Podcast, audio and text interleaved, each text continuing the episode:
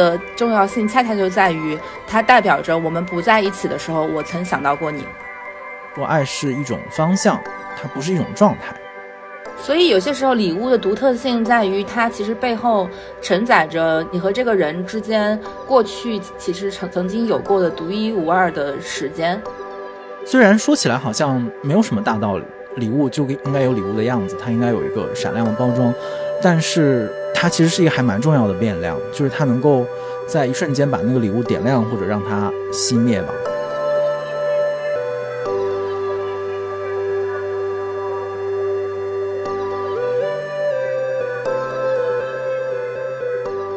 大家好，欢迎收听《螺丝在拧紧》，我是吴奇。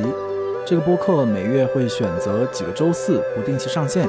欢迎大家在泛用型播客 App 和音频平台搜索“螺丝在拧紧”进行订阅，也可以关注单独的微信公众号和微博获取节目更多信息。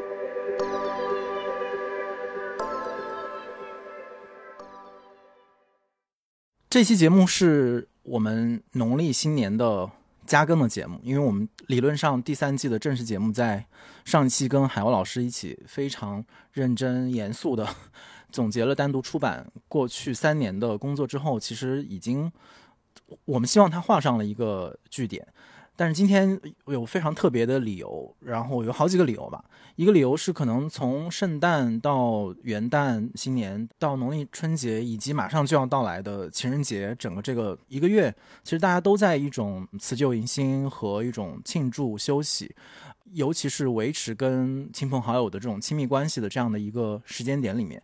所以礼物就成为一个大家提及的频率非常高的一个词。在这样的一个节点，我们聊礼物这个话题，我觉得可能对大家会有非常非常具体的 参考的作用。然后另外就是今天这位嘉宾，大家当然当然对他非常熟，尤其是通过他可能是上螺丝最多的嘉宾。但是他经常跟我说的一句话就是说：“你多关心我一点。”所以今天我们 借助这样的一期节目，就是螺丝的舞台上再增加他的一个戏码。更具体的，因为他过去一年的。人生和专业发生了非常大的一个变化，就他远赴欧洲，去荷兰电影学院攻读他的第二个硕士的学位。然后他现在他日常的交往、他的生活、他工作的场景，和之前他在节目当中展现的，跟我、跟罗斯、跟丹阳街书店，其实发生了很大的一个位移和变化。所以估计他有非常多来自欧洲的信息可以跟我们分享。所以欢迎 Kiva 老师，大家好。所以，我们先来 catch up 一下嘛，就是在关心关心我们的 Kiva，在一个人他在阿姆斯特丹的运河旁边有一个小的公寓，非常非常小啊，就是据他刚才所展示的。我想你的学学业和工作也很紧张跟繁忙，最近你的状态和你的最新的发现是什么？呃，基本上我现在就回到一个学生的状态，但是又跟第一次出国留学的时候心态不一样，因为呃，你不再是只是为了一个学位。呃，或者是只是为了一段异国的体验，而是非常明确的，呃，要去找寻在过去几年的工作里面缺失的东西，并且还是有很多的紧迫感的，因为我的同学其实都在作为呃导演或者艺术家这条道路上有非常非常多自己独。独立的探索，但是我之前的工作还是比较多的是跟机构在一起的。当你和机构剥离开之后，你其实发现个人的东西是非常非常少的。你不停的要去区分到底哪些东西到底是是自己的，是跟自己的主体的东西有关。这是一个特别艰难，并且有些时候挺残酷的一个过程。所以我现在就在学的学，在这我在学习最重要的一件事情就是。你要非常多的去自我的拷问和自己的内心产生一些对抗和冲突，与此同时，并不去自责。呃，我觉得这是一个我我现在在不停的训练我自己的一个方式。实际上，以前就是我其实是会比较多的去，我不太我不太怕跟外界有冲突或者跟世界有一些对抗，但是反倒对自己，其实你是很少去直面它的。然后导致你其实自己面对自我的时候，往往是一个非常脆弱的状态，因为你，然后呃，因为你没有这样的训练，所以一旦你在再去拷问自己的时候，你就会变得非常多的自责，然后最后就会变得破罐破摔，我就什么都不改变，呃，然后就会启动一些自我保护的机制。现在就是把这些机制慢慢放下，一点一点的把自己再剥离出来，重新去面对世界，差不多是这样的一个状态。嗯。其实光是你前面说到的，比如说在这样的一个时间里面重新出国，然后呃重新去学习，然后建立自己新的职业的一个嗯对职业的一个想象吧，以及去呃训练自己一些新的工作的方式，然后可能在未来相当长的一段时间里面重新的去规划自己的人生。光是这个其实也够我们再聊一个部分。但是这一次一个是在这样的好多节日这样的一个。特殊的档口吧，就是我们把相对严肃和可能严肃的讨论先放到一边，然后其实和你后面说的那个关于自我的拷问也有关系，就是因为在你刚刚出国的时候，其实也就是遇到各种各样的呃意外，然后事件，包括你也会提到，比如说好不容易可能在北京建立了一个舒适的朋友和有一个情感的网络，然后突然好像要把这个东西画一个终止，然后重新去。开展你个人的情感的生活，就是全面的，你你的同事、同学，然后朋友啊，这样的一个关系，就是在这个方面，你觉得你现在的状态跟之前在在北京、在国内的情况有什么变化吗？嗯，确实应该再单独开一期节目，标题叫《三十三岁大龄单身女性，呃，决定重新开始》。重新变回学生之类的这种，然后离开呃什么什么男友和北京舒适的朋友圈什么之类这种，我我觉得之前其实因为嗯身边的人很多，嗯朋友也很多，因为工作因为生活都搅和在一起。然后很长的时间，你处在一个不停的要，其实要拒绝一些人的状态，呃，才有可能跟你真的想花更多时间的朋友有高质量的相处。这个过程其实是呃挺难的，而且你可能也会错失掉一些关系。但在更早之前，我可能就是尽量就是去非常被动的接受邀约，然后去呃见一些。找我的人，而不是更主动的去跟朋友建立关系。然后，但是到了这儿之后，因为真的，我经常都会觉得世界安静的，我就会听到我的耳鸣的声音，没有人找你了。然后你要有什么问题，如果你不说，大家都挺自顾不暇的，也没有人会没事儿来问一下你，关心一下你。然后你变得特别的不重要，于是你就呃，在一定程度，就你变得特别不重要。一开始的时候，我觉得，哎。挺好，这不就是我想要的吗？想要自己待一待，想要独处。但是后来发现，你在一个新的环境，你其实还是非常需要一个由关心和爱支撑的这么一个支持的系统。然后我就开始非常主动的、重新的去重启、去建立跟朋友的关系，去真的去认识新的朋友，各个国家的人，去了解他的文化，去稍微的组织一些。聚餐什么的，就是这些事情，已经其实很多很多年都，嗯，不太想要去做，他都觉得躲都来不及。然后现在就变成了一个反倒要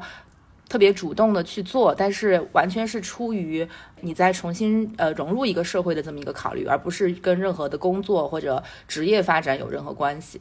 我觉得其实你说的这个状态，虽然直接是因为出国带来的，但其实不知道是不是只有我，就是对于。刚才说到了这样的一个，嗯，每年的年关和第二年年初的这段时间，其实也是一个这样一个休整和自我休整的时间。虽然看起来，比如说我们要过各各种各样的节日，然后好像突然之间要见更多的人，但其实我们的比如说工作、专业生活，在这段时间是相对放缓的。比如说我们可能做一点总结，或者回到回家，你回到一个完全呃更自己更熟悉和原生的环境里面，可能你就不用再跟比如说之前的同事、同学去发生联系。很多时候你可以。待在老家的一个一个小的地方，在在自己家里，在火炉旁边就自己待着。然后那个时候，可能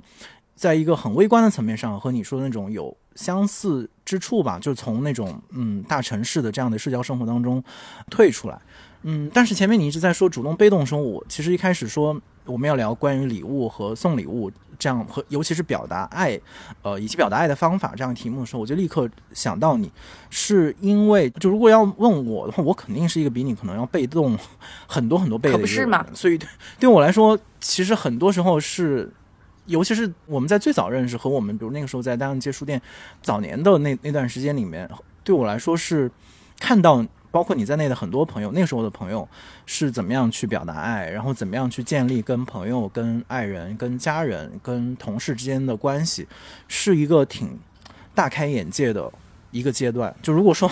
表达爱的方式和方法的话，其实是从那个时候，从你们身上我看到了很多这样的展开。然后我花了很长的时间去理解和观察，哦，世界上有这样的一种和一群人是这样来表达，然后可能要很长时间之后，我才慢慢学到其中的一点。所以，所以在这方面，其实你是，哦，大师，你是不是经常会被这样认为？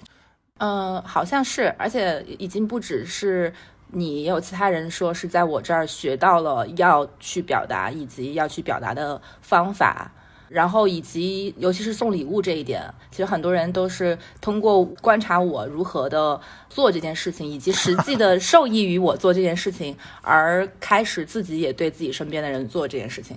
然后，但你说这个时候，我想到了有一个有一个类似于像心理测试一样的，就是说，嗯，这个问题是，如果有这些表达爱意的方式，然后以下的哪一些方式是，就是你按照重要的程度排序。就是以下哪个方式最让你感觉到是被爱的？呃，但这个是特指在亲密关系里面。然后这里面有就是礼物、夸赞的话语，还有服务和陪伴，然后还有精心的时刻，就是就是在一起相处的时间。然后最后一个是就是性，就是这是亲密关系里面嘛。然后然后你就可以去排序去选择，就是比方说你会怎么排，或者是哪个对你来说你觉得是最重要的在这里面。我觉得是，好像很明确的是你刚才说的那个时刻，就是精心的时刻，相处的，对，精心的时刻。嗯，然后但是对我来说，呃，礼物和夸赞的话语是排在非常非常靠前的。嗯，哦，是吗？对，也不是说后面那些不重要，就是你有一个直觉的一个排序。所以，我其实，在在我自己的认知里面，我之所以这么喜欢送礼物，其实是因为我自己就在获收礼物的时候获得了极大的愉悦。所以我才会更多的去做这件事情。对，我觉得这个就很有意思，因为你一说这个，我们其实就能想到好多特别具体的场景，比如著名的交换礼物大会。我觉得那个其实是，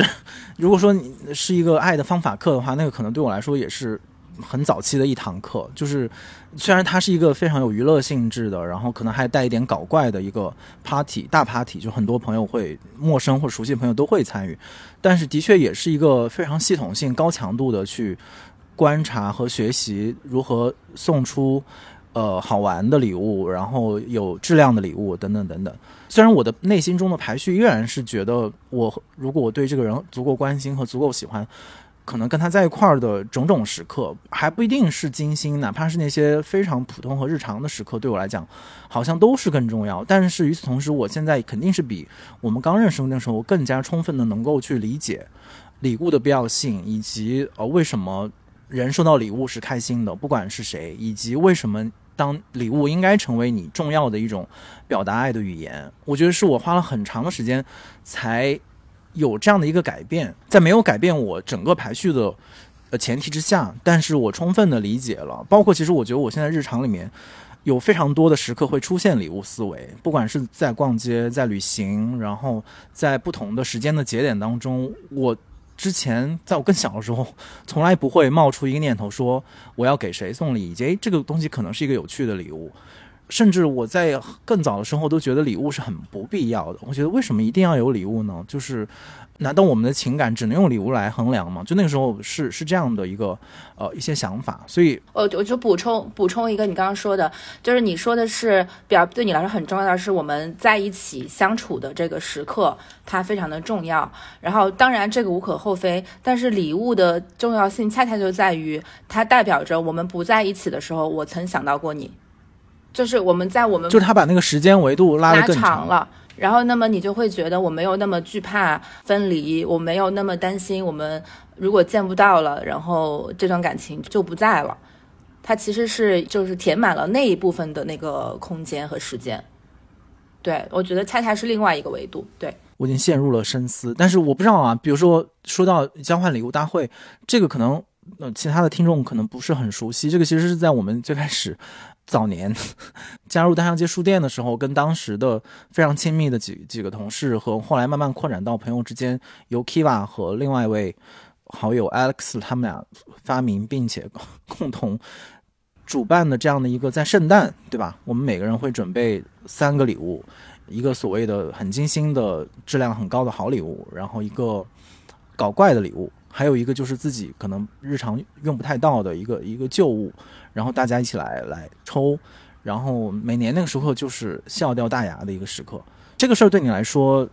你会想时时不时还会想到他吗？或者说他对你来讲意味着什么？对我来说特别重要。首先那个时候产生的那些画面，它就是你所有可以想象的美好回忆的全部内容。然后关于这个东西，我和 Alex 经常，呃，好像还会说这是谁办的，呃，但实际上这个 idea 是，呃，我从在美国留学的时候就学到了要交换礼物这这个概念，当时其实就是一个特别普通的。呃，美在美国过圣诞节的时候，大家都会在一个圣诞树下面，然后呃会包装好礼物，然后你会拆很多很多的礼物。这个里面可能有贵重的，有不那么贵重的。然后后来我再把它设计成了一个呃有游戏感的东西，因为你刚刚没有呃强调的就是，我们其实每个人准备三个礼物，里头有精好特别精心准备的礼物，闲置的东西和。搞怪的礼物，也就是让收到的人会感到生气的礼物。然后我们以同样的方式把它包装好，然后放在一起混在一起。然后你作为参与者，每个人再抽三个礼物，然后这里面就有非常多的几率，你可能抽到了连续抽到都是坏的礼物，或者你都会抽到好的礼物。然后这里面就会产生一些竞争啊、意外啊、惊喜啊、愤怒啊，然后大家就会有非常非常多的互动，并且呃很直接的从我抽到的呃就是我抽的人和。和送的人可能本来两个人并不熟知，但是会因为这个礼物而产生一些连接吧。然后后来因为这个事情是丹阳街是我第一份工作，这个事情总是在丹阳街同事之间开展。然后我跟我和 Alex 是好朋友，然后 Alex 会比较多的去承担他的呃场地的问题啊，或者是一些拍摄的部分，因为他已经在做节目了，然后所以就成了我们两个在承办这个事情啊，基本上是这样。然后对我来说，当时就是我不知道，我那个时候老是有社交责任嘛，就觉得那是一个特别好的一个可以把大家组织起来的活动。然后，而且实际上我是作为它作为一个游戏，真的是我最喜欢的游戏之一，所以我也是最投入，也是最投入的。我每次会因为我收到的好的或者不好的礼物，嗓子都会喊哑，呃，然后我会非常非常认真，真的会因为收到坏礼物而真的生气。好像因为其实本来我们也不过圣诞，但是因为那个节它跟呃主流的节日没什么关系，它就变成了一个就把这个机会变成一个过我们自己的节日，朋友之间的这么一个节日的呃一个方法吧。嗯，我现在都能想到当时就你说到生气，就是应该是你抽到了妞的一盒用过的牙，也不是用过吧，就是他用剩下的一些牙一个牙线盒，然后估计好像。真实的影响了你对他的感情，对我就生气。我想你怎么能缺德到这个程度，送一个这样的东西，然后就是真的让我生气。而且那个，对啊，而且会在很长一段时间里面就成为我们日常的一个一个笑料。就是怎么会有人想到这样的一个礼物？但我觉得那个生气里面还有很大一段 很大一个程度，其实是为他鼓掌的。他竟然他的想象力能够想到把这样一个东西拿出来作为所谓的礼物，就是也是很佩服。对，就能损成这个程度，对。然后这位朋友现在也远在东京，然后也好像有了新的人生。哎呀，所以说一句，我觉得老泪都要流下来。对啊，所以但是礼物长存，因 为对，就我觉得这个可能真的是应和你前面说那个观点，就是嗯，虽然那个礼物我不估计现在已经早就消失了在你的生活里面，但是我们说到这个事儿，嗯，或者是这个物件本身，它能够连带把这个人和。这个人在那段时间里面与我们的交往全部都带出来，然后很有可能你因为想到这个事儿，想到这个人，嗯，比如说我们在聊天的时候会提到他，然后或者说给他发一个信息，告诉他其实我因为这个事儿又想到了你，所以这个关系就像你说的会不断的复现，然后不断的在后来的生活里面出现。你还有没有类印象很深刻的在交换礼物大会这个场景里面出现的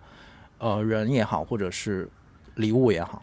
我记得在那个交换礼物大会的时候，因为我们一般抽完礼物之后，就会再有一个互相协商的交换的环节，就是有可能你我的东西我不想要，你的东西你不想要，但是我想要你的，你想要我的，那我们就达成一个协商。然后当时呢，我就非常嫉妒我们一个朋友徐亮抽到的呃帽子是秘密行动的帽子，是我喜欢的一个乐队。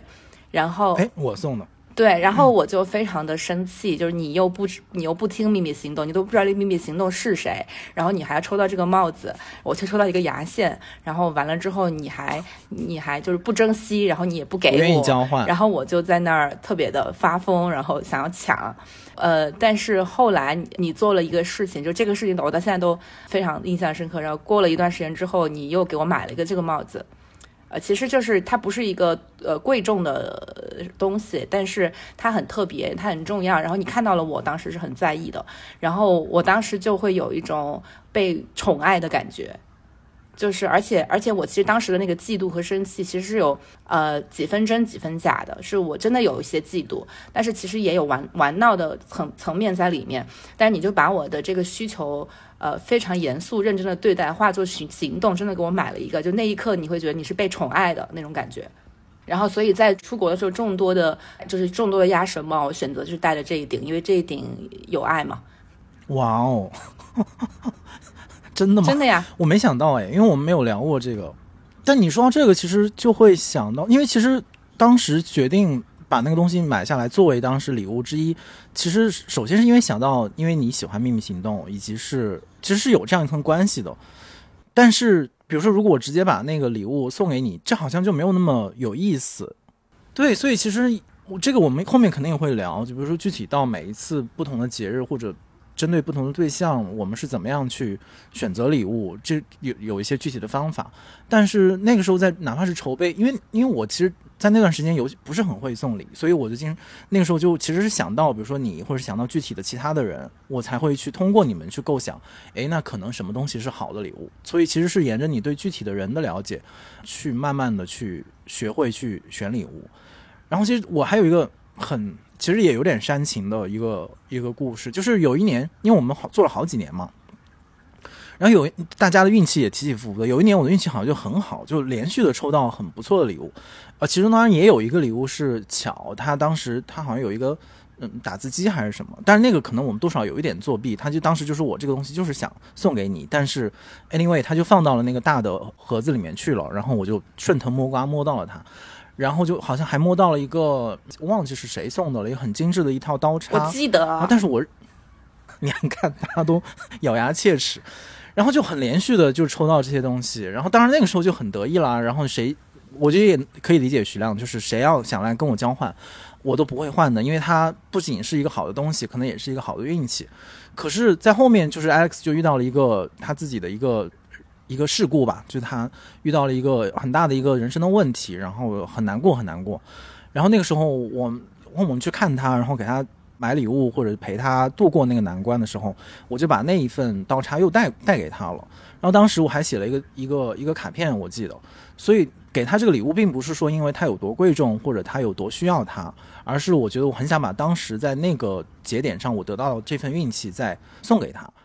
然后这个其实我不知道你最近有没有看《繁花》，《繁花》里面电视剧里面也有，好像也是一个一个桥段，但我好像看到那儿也很有触动，就是其实你会愿意。给一个具体的礼物，其实背后有很多很抽象的附着在上面的东西，可能是情感，可能是好的运气。然后你是真的希望，就如果运气真的存在的话，而且运气可以流通，可以交换，它可以附着在不同的东西上面去输送给那些你真的觉得可能此刻在难过或者嗯此刻需要这份东西的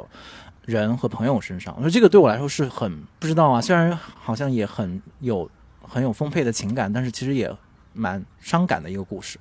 所以有些时候礼物的独特性在于它其实背后承载着你和这个人之间过去其实曾曾经有过的独一无二的时间，而且也可能也是他人生中一些比较重要的时刻，就是可能是好的，也可能是坏的。然后我们想用我们把礼物作为一个工具。然后去，比如说让他变得更快乐，或者把他的悲伤抚平。其实我觉得可能有这样的一个意思在里面。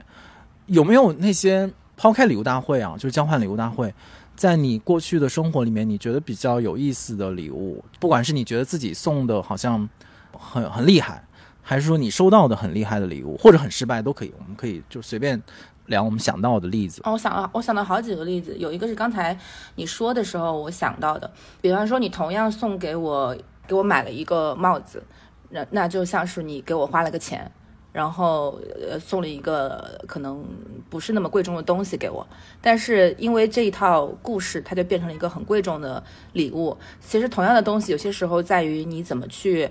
呈现它，作为一个礼物。里面有很多很多元素，嗯，包括包装，可能待会会说到，呃，包括它其实有有一个惊喜的这个成分在里面，没有预测到的这个部分，因为我其实没有想到你会给我买一个，再给我买一个帽子，然后我就想到了，也许我的这个送礼物的基因其实遗传自我妈。因为我突然想到，我小时候我们可能会一起逛街，然后呃看上了一个裙子，比方说，然后我很喜欢，然后他好像也觉得不错，但是他就说不买了。然后呢，我就是被训练的，那如果妈妈说不买，我也不能再想要，也要装作不在意，不要太去想要这个东西。然后但实际上，我记得有一次那条裙子，我就真的很喜欢很喜欢，但是我又不敢说，我就很压抑，就就回家了。结果后来我第二天放学回家。然后回到我房间，呃，准备洗漱睡觉的时候，就发现我妈已经偷偷的把那个东西，呃，那个裙子买好，然后放在一个包装盒里面，然后放偷偷的放在我的枕头下面，然后还给我写了一个纸条，类似于好好学习啊，什么什么这种之类的话，然后我就会觉得好开心啊，就是有一种有一种心理落差，又有失而复得的感觉，又有一种呃惊喜的感觉。然后，所以就他发现了你的状态，不是他其实当时就想好了，他当时就想好了是要偷偷的买给我，哦，就是他就把他，所以所以就是我我妈是一个很浪漫的人，就是他会呃竭尽所能在在生活里面制造一些惊喜，然后所以他就觉得这是一个制造一个惊喜的一个方式。同样，他给我花这个钱，然后给我带来的这个记忆和这个快乐的程度，跟他作为一个有惊喜感的礼物去呈现就完全不一样。我觉得这个很厉害。这个送礼是有师承的。嗯，这个这个非常非常厉害。然后呃，但是我收到过非常非常糟糕的礼物，就是来自于我在大学时期的一个呃前男友。然后呢，他呢是一个其实是个很好的人，非常非常的务实。一个太过务实的人，往往在送礼物这个方面就确实没有什么天分。然后在有一年是我过生日的时候，然后他就因为我就我会提前预告的，因为我知道我要是过生日没有收到生日礼物，尤其是男朋友生日礼物，我会生气的。所以我提前一个月就跟他说，你我还有一个月生日了，你可以开始准备了。然后呢，他就开始呃充分的去观察我的生活，看我。缺什么需要什么，这是一个务实的人的一个思维方式嘛。然后经过他的所有的观察，发现，呃，我作为一个人和尤其作为一个女性，呃，我什么东西好像都不缺，什么东西都有，唯独他惊讶的发现我竟然没有一个指甲刀。然后在我生日那天那天，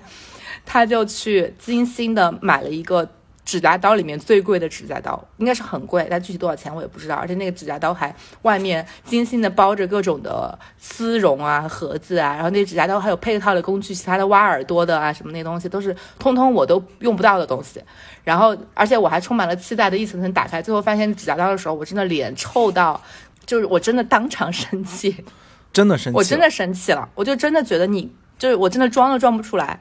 然后他当时还很尴尬，他说：“这个这个指甲刀其实蛮好的。”他说：“不然，嗯，你不用的话，我送给我妈好了。”我说：“好呀。”我说：“你那你送我个别的。”然后他其实也蛮受伤的，但是这个这个就是，其实就是我还完全就毫一点都不浪漫嘛。然后我就跟他说：“我宁愿你呃给我送个花，送个香水，也比送指甲刀好。”但你又不能不说他没有花心思，对，就是。就是他真正观察到了你生活的痛点，其实，但是他其实是其实是他觉得我需要的东西，并不是我自己真的需要的东西，因为我有一个非常坏的习惯，因为从小。呃，练钢琴啊，你啃指甲，对，因为从小练钢琴，然后一点指甲都不能有，然后每次都很害怕一点指甲长出来，然后就会习惯性的一有有一点指甲就啃，然后后来就变成了一个就有压力的时候，我就非常喜欢啃指甲，这是一个很不好的习惯，嗯，但是已经这个我啃的功力已经就可以，就是又又让指甲指甲变短，还配合 polish，就是还可以磨指甲什么各种，所以我自自己通过啃我的指甲弄得很好，我根本不需要这个东西。而且我会觉得这是这是一个，如果我真的是需要的，OK，呃，那我可以平时买或者自己买，然后我也不需要一个这么贵的，因为我我对这个东西甚至都没有需求，那我根本不需要你再把这个钱花在一个买一个很贵的东西给我，并且就是它没有让我的生活在任何层面锦上添花嘛，完全就是好像凑到一个我并不要的需求，而且还不让它特别的奢华。然后我就我就非常的愤怒。当然，嗯，如果是那个是二十几岁的我啦，我当然会那。现在我至少还是会稍微的肯定一下他的这个努力啊，然后也用一些技巧，然后可能想办法再让他还是重新给我买一个礼物，再买一个。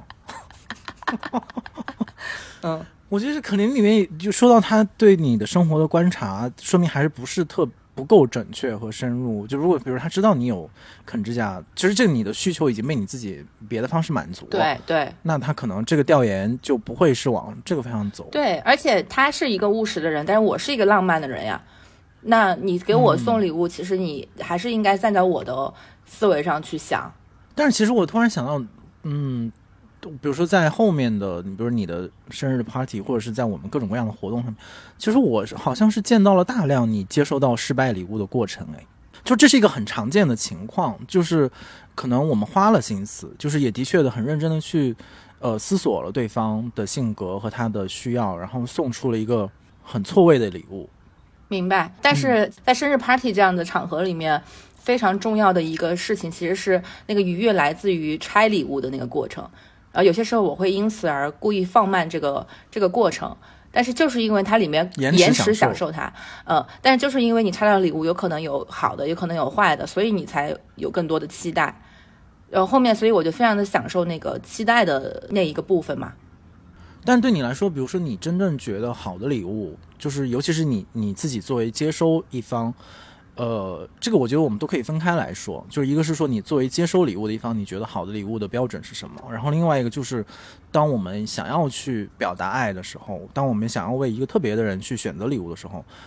用用什么样的方式去接近这道题的正确答案？你就这两个面，我觉得都可以听你讲一讲你的方法。我觉得这背后有一个很重要的命题，在礼物的背后是关于，就是关于时间。你如果只要从时间的维度去思考它，这个这道题就能解。通常就是，其实你衡量一个，比方说第一点就是，通常你衡量一个东西你是否热爱它，其实跟你在它身上花多少时间是有很大的关系的。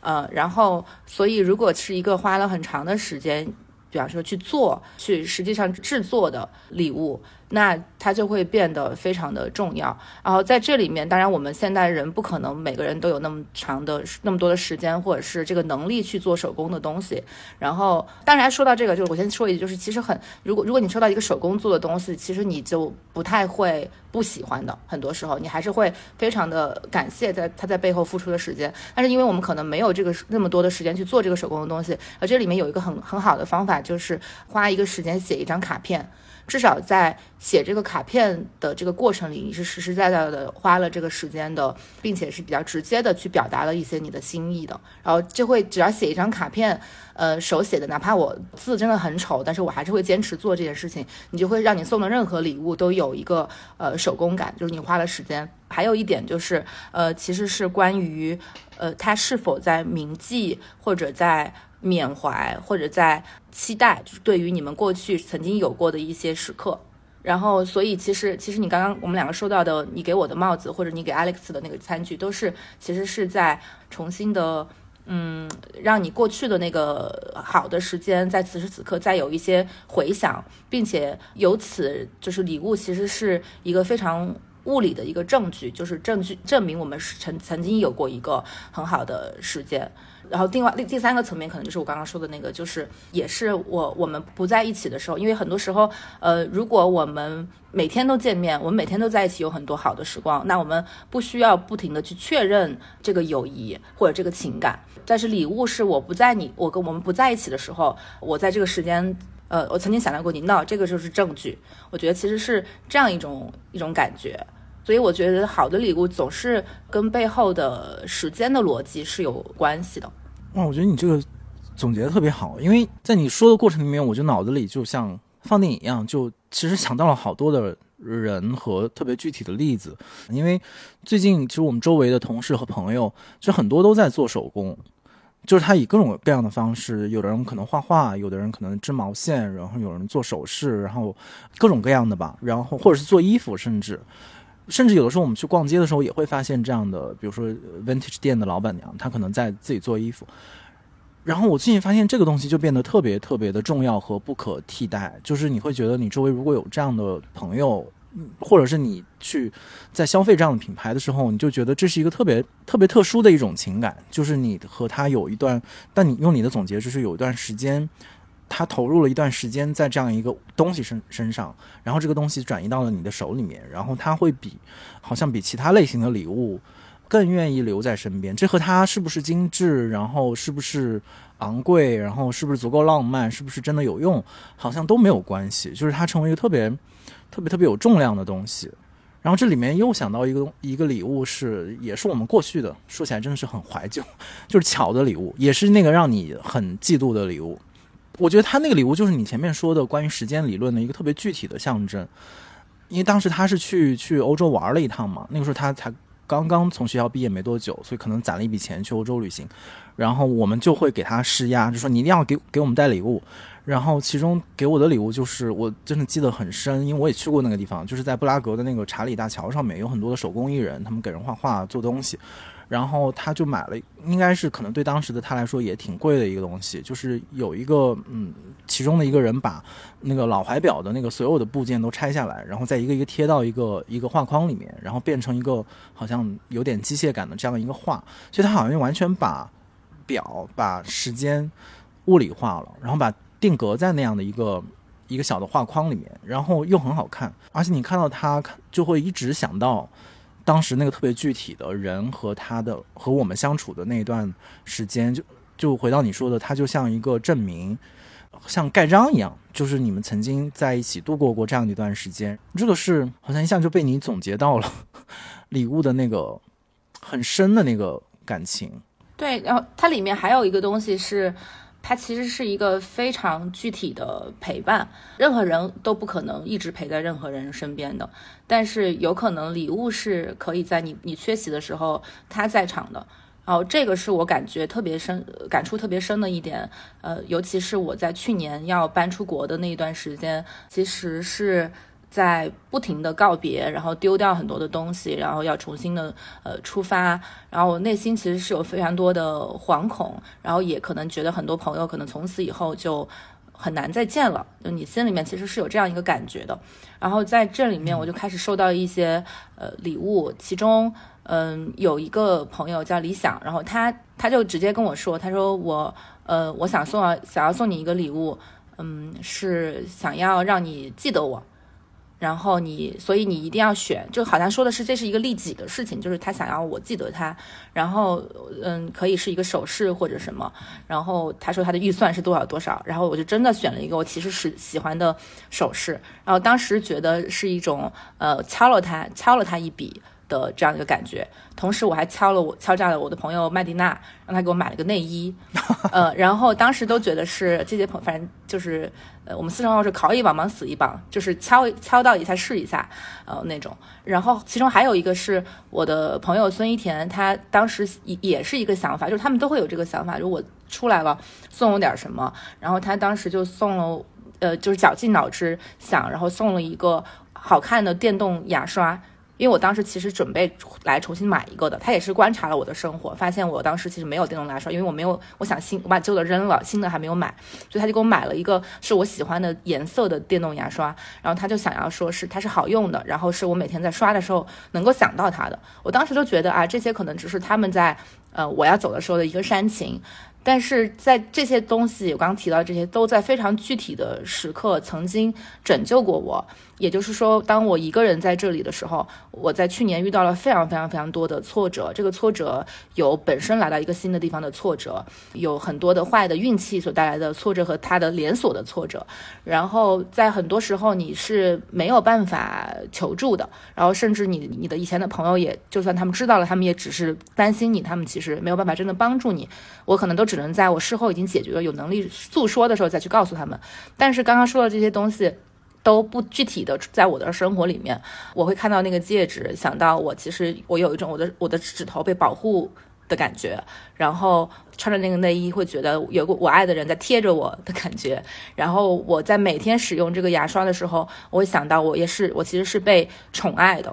就是相当于，比方说，就像这个牙刷，我每天使用它。呃，我的朋友他孙一田，他不会每天告诉我我想你，我非常在意你。但是这个东西在不停的在替他告诉我这一切。呃，所以我觉得他有一个很重要的陪伴的部分在里面。我其实听你说的是我，因为前段刚好在看那个就是法国那个哲学家威一的书，然后其实他是一个非常严肃和。他是个非常苦的人，就是他是通过，当然他很宗教性了，他的很多思考，然后但是他那个书里面他有一章专门是写友爱的，就是友谊，就是在他那儿虽然有对于世界的爱，然后或者是他的信仰当中对于上帝的爱，那是非常非常非常高的一种爱，但是他也特别特别重重视友谊的爱，然后它里面就说，我觉得它里面对友谊的那个描述，我觉得特别的准确，就是其实前面我们也聊到了，就是友谊是一种其实是还是两个人保持了一定的距离。这个距离，嗯，可能是因为，比如说你短期的出国，或者是友谊就不是两个人日常在一块儿很长的时间嘛，所以是在一定的距离之下，但是彼此对对方是像食物一样必须的一种一种感情。我觉得他这个描述的。就特别的准确，就是而且你可能缺一不可，其实它是两个很重要的基础，然后在一定距离的前提之下，然后彼此在对方的生活当中有一个位置和一个痕迹，它也不以任何实用的目的为前提，但是它又非常的平等，然后我觉得这个是他对于有一个非常美妙的一个描述，然后但是下面我觉得我们可以，因为前面我们聊的更多的都是朋友，朋友之间互相的表达，然后馈赠。下面就是可以聊，比如说在亲密关系里面，我觉得这个可能你你是不是又是一个更大的专家？然后这些可能也我只见证了其中一些相对失败的礼物，我就不知道你会不会，比如说把亲密关系当中的，比如说礼物的赠送当做一个更难的题目，或者说它跟我们面对朋友啊长辈会有什么不同？首先，在你刚刚说那个关于友谊的那一段的时候，我就想说，它其实完全同样是适用于，比方说男女之间的亲密关系的。呃，任何关系其实都应该是有一定的距离的，并且你必然是有距离的。就像我这次发发在单独上我的好朋友于佑那首诗嘛，再亲密的两个人，怎么样也隔着空气嘛。所以我觉得这是一个这个一个前提，这背后还有一个非常重要的前提，就是我刚才在我们说的那一系列之后，我其实想要补充的一个点就是，呃，我们往往习惯于爱这个东西是一个恒定的东西，它是不变的，是是既定的，就像你好像觉得。呃，父母爱你这个事情，比方说啊，一旦爱你是不会不会撼动的。比方说，如如果是一个一个很父母很多爱的家庭的话，嗯，或者是你会期待跟一个好的男女的关系，是他会永远爱你。朋友是我们我们朋友之间我们友谊天长地久，但这其实之所以这些这些话术会出现，就是因为其实这些这这些本身就是非常不现实的。在我看来，爱这个东西。呃，它其实是一个从来都是一个流动的状态，它从来都是一个需要不停的确认和被确认的东西。这也就是为什么我们其实需要去表达，我们需要用不同的方式去表达，而且我们需要不同的方式去表达。就像就像我刚刚说的，就是比方说有你能你要说这样的话，然后你要有这样的礼物去陪伴对方，然后这个事情才能够得以持续。否则，我们不能生活在一种我预设对方一定是在爱我或者被爱的。这样一个感受里其实是不可以的，这也是我为什么我经常跟你说你要关心关心我，就是因为我不会就预设这个东西是什么，而且就是预设呃我们一旦是好朋友了，我们就永远是好朋友。呃，我觉得我我我预设我们之间的情感需要不停的确认，这背后也有互相的扶持、支持和成长在里面啊，我觉得这是非常非常重要的。同样，我觉得在在亲密关系里也是也是如此。然后你刚刚提到就是说难度的问题，其实因为我觉得你如果是在一个亲密关系里面，其实你们可能相处的维度、呃时间都更加多一些。照理说应该是更能精准的去参透对方的需求的，这背后就是非常非常需要放下自己去。呃，参透对方的需求，就比方说，我其实是一个非常非常嗯浪漫的人，但是我在我送给我一另外一个前任，呃，他是一个非常的务实，并且呃东西非常少，经常要搬家的那么一个人，而且他当时的状态是在一个不停的工作的状态，他对生活的任何的高的要求对他来说都只是负担而已。然后，所以我当时送他的礼物就是去询问了他，观察了他的生活，并且询问了他的工作伙伴，然后发现他其实非常需要一个转接盘，是把一个嗯。其实就是用电脑，但是你可以把一个光盘通过那个转接盘直接转换成一个电脑可以播放的格式的这么一个东西。就这个不是我的，不在我的。如如果礼物是有词汇量的话，它不在我的那个词汇量里面。但是我学习了他的词汇，然后给他买了这个东西，然后我其实对此毫无感觉，但是他非常非常的喜欢。所以就像你说的，可能没有那么。不同就是各种情感关系当中，就是对于对方的了解和你愿意花时间在他身上花心思去想、去琢磨或者去观察，甚至去了解，比如说问他的朋友，呃，他是什么样的一个人，然后。与此同时，你再去去想象他生活当中也许有一个什么东西会更好，然后也是回应你前面说的那个，比如说要多关心关心那个，其实也很意外的吧。就是在唯一他那个书里面，那个书我也很推荐大家去读，就叫在在期待之中。当然它里面有大量相对晦涩的内容，但是我觉得它里面整体上洋溢着一种和我们今天聊的话题特别一样的一种爱的。一种召唤，就是无无非就是他我们讨论的可能是不同类型、不同维度的，呃，去施展爱，然后去表达爱的方式。那它里面也有一个说法，就说爱是一种方向，它不是一种状态。就这个，这个和你说的流动可能很像，就是，呃，你当你识别出你周围的这个方向的话，其实首先是大家都能。看到就是你的眼神，然后你的动作，你的身体在朝向谁，这个可能和你说到的，比如说需要嗯确认是一回事。然后在这个过程当中，你会有你的表达，然后会有你的行为，然后这些都是帮助我们去找到那个方向的一些介质，而不是说默认在人世当中就存在一种特别抽象的。东西叫做爱，然后我们不言自明的，然后它就在我们身身边存在着，就是它好像需要我们不断去给它复形这样的一个过程嘛。对你说到这个方向也里面也其实也有还有一点我想说的，就是这个方向也关于它是否指向你我的同一个方向，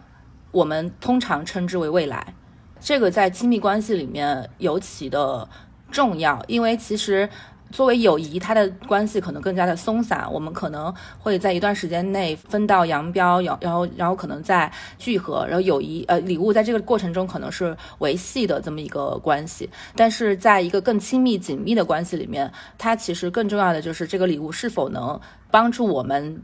确认和指向同一个未来。就这里面可以大概可能举两个例子，一个是。比方说，我觉得有一个很好的礼物是我们在亲密关系里面，然后我借助这个送礼物的行为去唤醒或者提及一个过去对我们来说可能是伤疤或者负面的的事情，因为我们可能过去因为一个事情在不停的争吵，这个这个争吵当中往往可能会有一个具体的物体。然后这个物体是成为这个争吵的一个关键词或者怎样。然后，但是如果我用一个送礼物的这样一个契机，它它在一个已经在一个首先一个温暖的爱的积极的这么一个语境下，然后去重新呃再怎么说呈现这个物品，它往往是一个修复的机会。然后，那么这个背后就其实指向一个同一个方向，是我想和你把过去的东西都修复好，我们一起往前走。然后这是一个指向，还有一种就是我其实觉得有一种礼物也是，好像是关于我们之后可能会，呃，就就比方说吧，情人节你甚至可以，我我觉得甚至是可以送对方情趣内衣。这个情趣内衣好像其实是我穿的，但是其实是我们跟我们一起的关系和我们的亲密是有关系的。那么它其实在指向我们通过这个礼物会指向我们共同会一起去使用它，共同会因为它而度过一个美好的时光的这么一种感觉。对我觉得你刚刚说那个方向其实也有也有这这样这些层面吧。那我觉得可能你说这个呃，尤其是在亲密关系里面的这种方向，可能。就可能更加直接和赤裸的，必须得表现成某种爱意的流动，就是你必须得让对方非常确认我们在一种爱的关系当中，或者说一种会让彼此心跳加速的关系当中，因为这个可能是亲密关系的一个基础，然后一个基础的确认。他和朋友之间可能有不同类型的关怀或者是照顾，但是在亲密关系当中，这是非常独特和唯一性的一个一个需求。我们下面就是有一个非常具体的，可能跟很多朋友在马上面对情人节就要来，我觉得像你这样的。主动的选手，你已经开始要提醒自己的情人，要开始构思、开始准备、开始想象今年的礼物，然后这就成为摆在大家面前一个非常具体的一个一道需要解的题。这个时候，你有在想这件事情吗？或者在今年这样一个很特殊的语境里面，你会有什么样的方法来送出或者接受这样的礼物？在情就情人节的礼物，刚才其实已经。提到就是你，你可以具体的看这个礼物，呃，是否也许是可以帮助你们修复关系里面的一个伤疤或者问题的这么一个物体，然后也可以是它可能可以让你们两个呃一起共度一段非常好的时间的礼物。就刚刚我说情趣内衣是一种，还有比方说是某一个去一个你们说好要去但是一直没去的地方的开放时间的机票。比方说，我觉得这些都是非常好的一个礼物，因为，因为它其实情人节，它讲它强调的是这种关系，它其实我觉得任何有益于呃我们两个关系的这样的方式，其实都是会让人非常的非常的心跳加速的，因为就在一个长期的关系里面，能够让人心跳加速的机会并不那么常见，这是一个非常非常好的。机会，并且我觉得也是一个机会。其实告诉对方说，我其实，在准备这个事情的过程里面，嗯，有在真的想我们更好。那你对你个人来说呢？就是比如说，刚才前面一直在说，你现在只身在欧洲求学，然后远离你熟悉的朋友和家庭的环境，这个时候，你觉得对你的这一个情人节来说，你的想象、期待？我的这个情人节期待，我就是倒要看看谁来问我地址，谁还会给我寄礼物。这些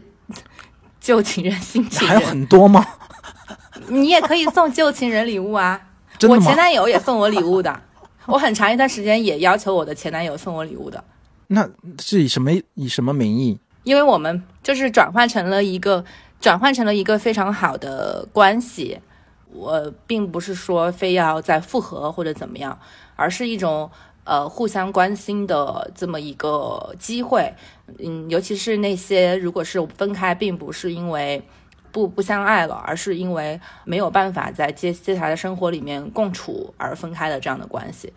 嗯，我觉得这个时候可能送一个，这个时候往往往是可能非常无足轻重的礼物，但是其实就会让人觉得我过去和你的这个时间并不是白费的嘛。但是对于对于现任的话，我觉得。送礼物就尽量要，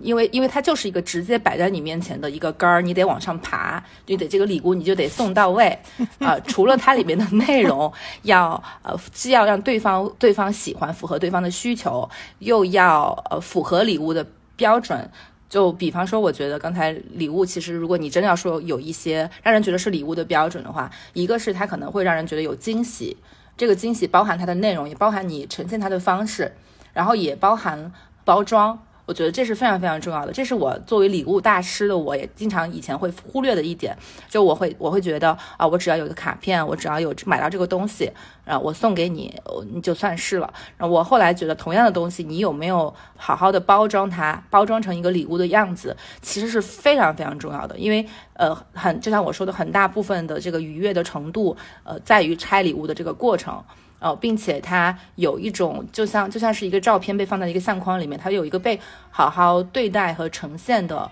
这么一个感觉。你而且就是，其实礼物需要在一一瞬间给对方，嗯，带来一些。视觉的冲击，呃，有可能你你这个礼物本身的长相并不是有冲击力的，但是礼物它它的包装就会非常非常重要，因为它会一瞬间让你觉得哦，它是一个它是一个礼物的样子，就像我们现在回想起来交换礼物的 party 一样，就是那些特别的彩色的闪亮的那些包装，它会以一个更显著的形式停留在记忆里面。如果它没有那样的包装的话，你其实很快就会忘掉它。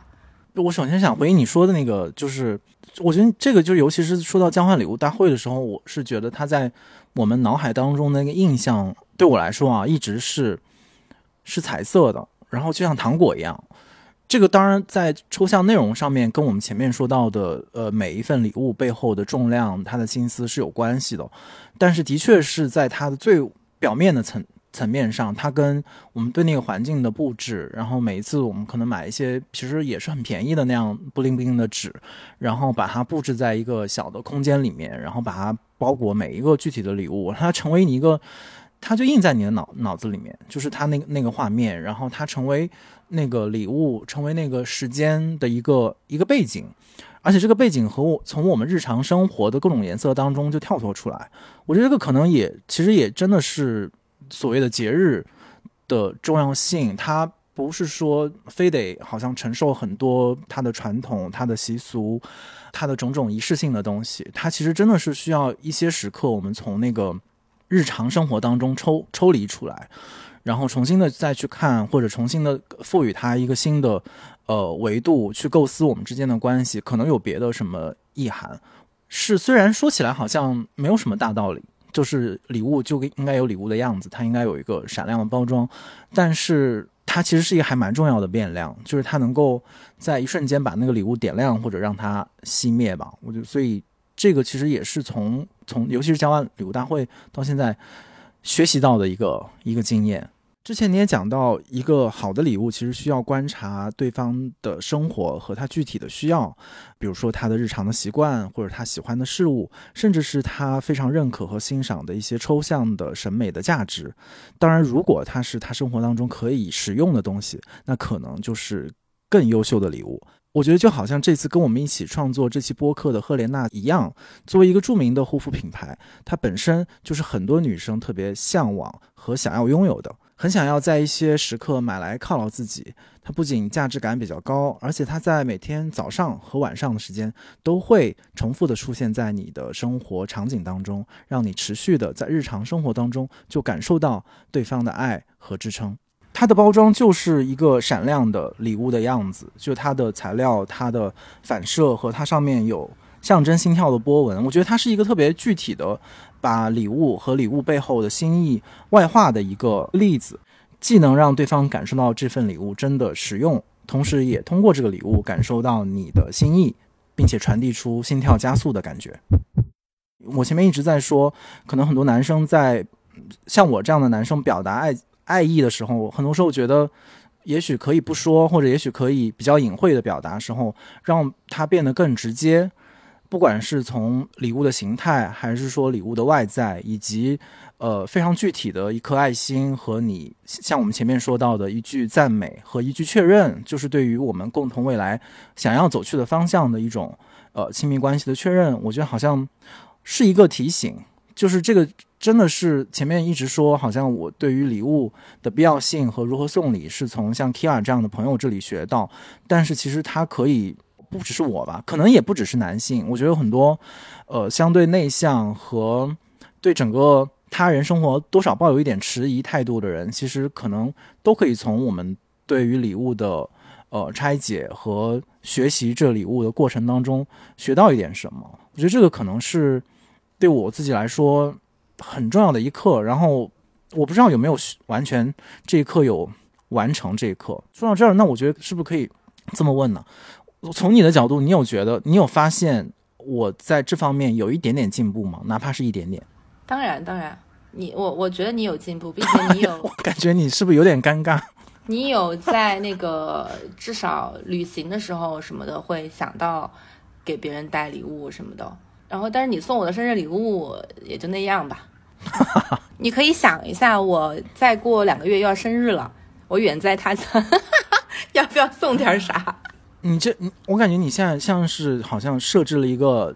就你前面我问你，就是说在情人节这个特殊的时间怎么送嘛？但其实相当于是你你修改了这个题目，你现在变成把它变成了测试你所有的号称关心你和喜欢你的人，在这样的一个你人不在国内，有种种物理的限制的情况之下，怎么样送出一份让你可以在不管是情人节也好，还是在生日。会感受到被爱这样的一个题目。我倒是这个我倒是没这么想，但你这么说，我觉得很不错。我作为女性给男性呃友人的那个建议，就是在送礼物的时候，一定要放下你那种教导的姿态。就是往往很多男性会觉得，我觉得你需要什么，然后这个是让你更好、更优秀、更如何如何，就是背后有一个教导的这个姿态在里面，就一定要警惕这个东西。也不要看不上那些你觉得好像女的已经有很多差都看上去差不多的东西。对女的来说，如果你真的了解，它就是千差万别的。最后就是，如果你真的不知道送什么的时候，你最起码的标准就是你一定要送一个漂亮的东西。呃，因为它已经是礼物了，又是在我们亲密关系里面，这是一个呃你让对方的生活锦上添花的时刻，而不是救急的时刻。这是我给广大男性友人的建议。对，我觉得这个里面可能有，我之前一直有一个原则，就是我觉得送礼物，不管是送给谁，可能都是需要跟送礼物的人自己也有关一点关系，或者说是在他的审美或者范围当中的。但我觉得这个可能就恰好就落入到你前面说的那种，就是在你送对方礼物的时候，其实某种程度上你已经把自己的把自己的呃标准和自己的喜好放到一边，就其实你是纯然的在去设想，然后去接试图接近对方的世界这样的一个东西，他应该没有那么自大，然后他没有那么自我，他反而是应该向对方敞开的这样的一个一个礼物的原则。我觉得这个是其实是今天跟你聊过之后我才意识到的，因为我之前一直觉得送礼不能送送跟自己无关的东西，但是好像这个好像也是一个需要反省的态度。然后还有一个就是，你不要觉得送礼它只是一个我送你，然后是我们俩的关系，所以就只在我们内部去考虑。就有些时候送礼物，它作为一个有一些难度又很重要的这么一个行为，你依然是可以求助的。就比方说，其实你是可以通过侧面的打听，或者是问他的朋友，或者是问他的同性的闺蜜，或者是他他的哥们儿，呃，来更多的去了解你可能看不到的需求。然后我还有一个送礼物求助一个非常搞笑的事情，这是我这次呃回老家跟我小的时候的发小聊起来才想起来一件事情，就是我送过一个一个非常有史诗级别的礼物，就是我在我小学的时候送给我喜我喜欢的男生，他转学了，然后他后来去了别的城市，在他中途回来的时候，我们再见面的时候，然后我就送了他一盒哦。一千只千纸鹤，然后里面有一些还写了纸条，但是实际上这个千纸鹤是我众包的。就是我的姐妹们用很很长时间上课的时间帮我叠的，因为我有了这个想法，但是我的手又很笨，然后动作又很慢，所以其实我实际上做的就是有了这个想法，然后写了几张纸条，然后但是我的姐妹们都参与进来，帮我众包了这件事情，然后但是这个事情。呃，某种意义上成为了我们几个好一起做这个事情的好朋友之间的美好的回忆。呃，我也因此经常被他们嘲讽，但是是一个正面的嘲讽。然后在这个男孩儿心里，因为我们后来很多年之后又见面了，还是朋友，这是他青青春的呃年少的记忆里面浓墨重彩的一笔。然后他现到现在还留留着这个东西，哦，真的啊，对啊，他现在还留着，所以你很得意是吗？这件事？非常得意，所以一定要补充说一下这个事情。嗯我觉得最后想说的就是，就是我觉得送礼是一件，应该是一件非常非常快乐的事情。就是如果你真的是想要送礼的话，就是我是觉得在这个议题上，我们可以非常的坦然的去接受他的没有那么，好像不需要经过那种很深沉的思考或者非常认真严肃的态度。就像你说的，不是说教的，然后也不是那种。呃，有很强的教育或者故意的纪念，就它就是一种纯然的对于他人的爱的表达。我觉得这个是好像说起来就没什么可说的，但是它就的确是礼物的真谛。它真的是想要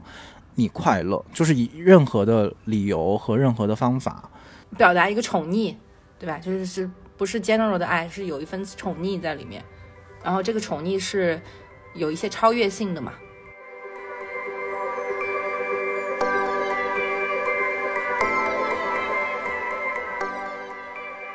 情人节马上就要到来了，怎么样将我们积蓄了一年内心当中的爱意变成一种行动，或者说变成一种策划，